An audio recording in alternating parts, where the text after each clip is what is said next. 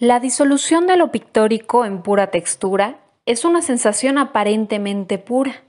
En una acumulación de repeticiones, parece hablar y responder a algo profundo en la sensibilidad contemporánea. Clement Greenberg, crítico de arte estadounidense.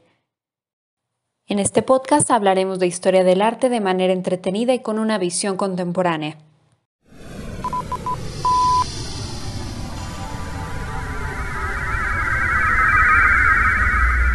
Sepultar el pasado.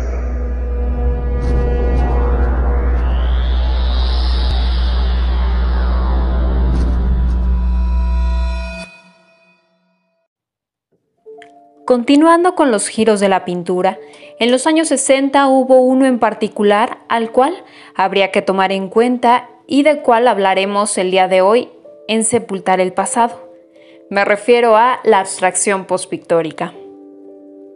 En 1964, Clement Greenberg acuñó el término a partir de una exposición en Estados Unidos para el Museo de Arte del Condado de Los Ángeles, pues él percibía una mayor libertad y conciencia en el quehacer de la pintura. Más tarde, esta exposición viajaría también por otros lugares, incluyendo la Galería de Arte de Toronto.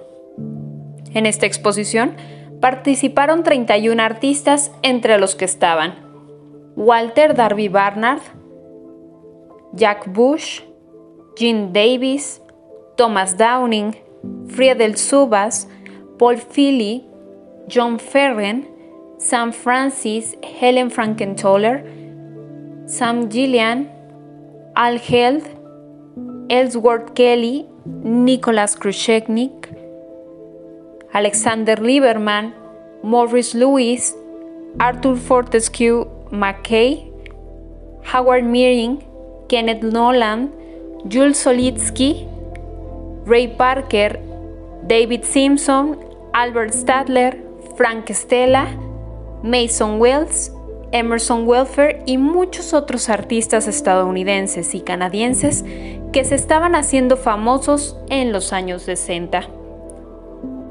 La abstracción postpictórica tiende a la aplicación uniforme del color sin que exista una intención deliberada de transmitir un mensaje. La pintura ocupa grandes superficies en la mayoría de las ocasiones y justifica por sí misma su propia existencia. Es la interacción de los colores puros, no hay matices. Son varias las corrientes que conviven en este movimiento. Cuando el color domina es color field painting. Cuando los contornos son nítidos, Hard Edge Painting, la nueva abstracción y el arte frío. Más tarde, llegaría el minimalismo, en donde se realizaron planteamientos con un contenido formal y cromático mucho más limitado. Continuaremos reflexionando en la siguiente emisión de Sepultar el pasado.